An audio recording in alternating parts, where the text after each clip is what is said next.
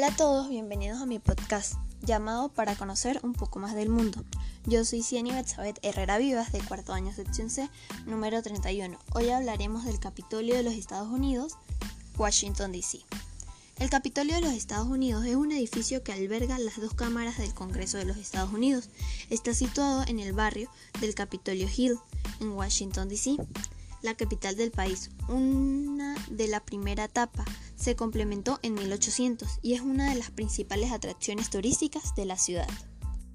El edificio fue diseñado inicialmente por William Thornton y posteriormente modificado por Benjamin Henry, Charles Burgen, Thomas Yu, Walter y August Scrumber, diseñando la cúpula actual y el ala del Senado. El Capitolio tiene una gran cúpula en el centro y dos dependencias a cada lado. El ala norte corresponde al Senado y el ala azul a la Cámara de Representantes.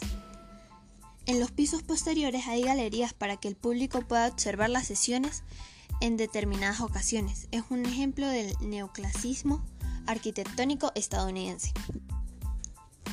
Los terrenos del Capitolio cubren algo más de 110 hectáreas, la mayoría de los cuales son jardines, paseos y calles. El diseño fue concebido originalmente por el arquitecto estadounidense Frederick Austin entre 1874 y 1892.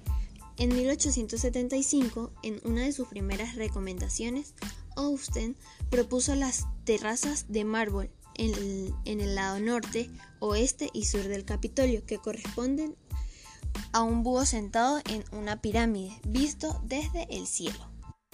La rotonda del Capitolio está situada justo debajo de una gran cúpula. Se considera el, corazón simbólico y físico del Capitolio. Expone una gran colección de arte, fresco, pinturas, historias y estatuas. También se celebran allí los funerales de estados de antiguos presidentes y otras personalidades. La Cámara de Representantes es el lugar donde se reúnen los congresistas.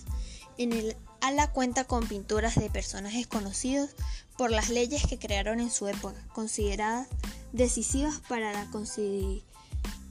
consolidación del país. Es decir, el Capitolio tiene diversas áreas que al pasar de los años varios arquitectos y artistas han aportado algo a, la misma por lo cual tiene más valor y la importancia del Congreso de su país. Of American politics in a working government building. The United States Capitol stands at the eastern end of DC's National Mall and has its roots in the 1800s when it was first finished. Today, It sprawls over 1.5 million square feet, around 139,000 square meters, and is most recognizable for its Titanic dome, which took shape in the 1860s. Guided tours of the Capitol building are currently suspended. Check the website for updates.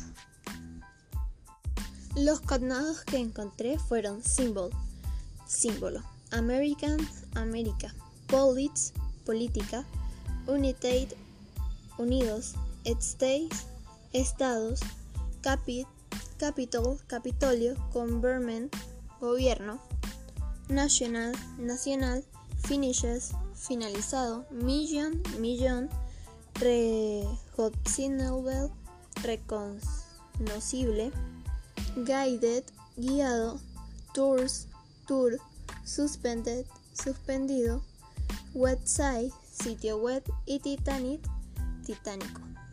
El único falso cognado que encontré fue check, que puede significar chequear, pero en realidad significa controlar.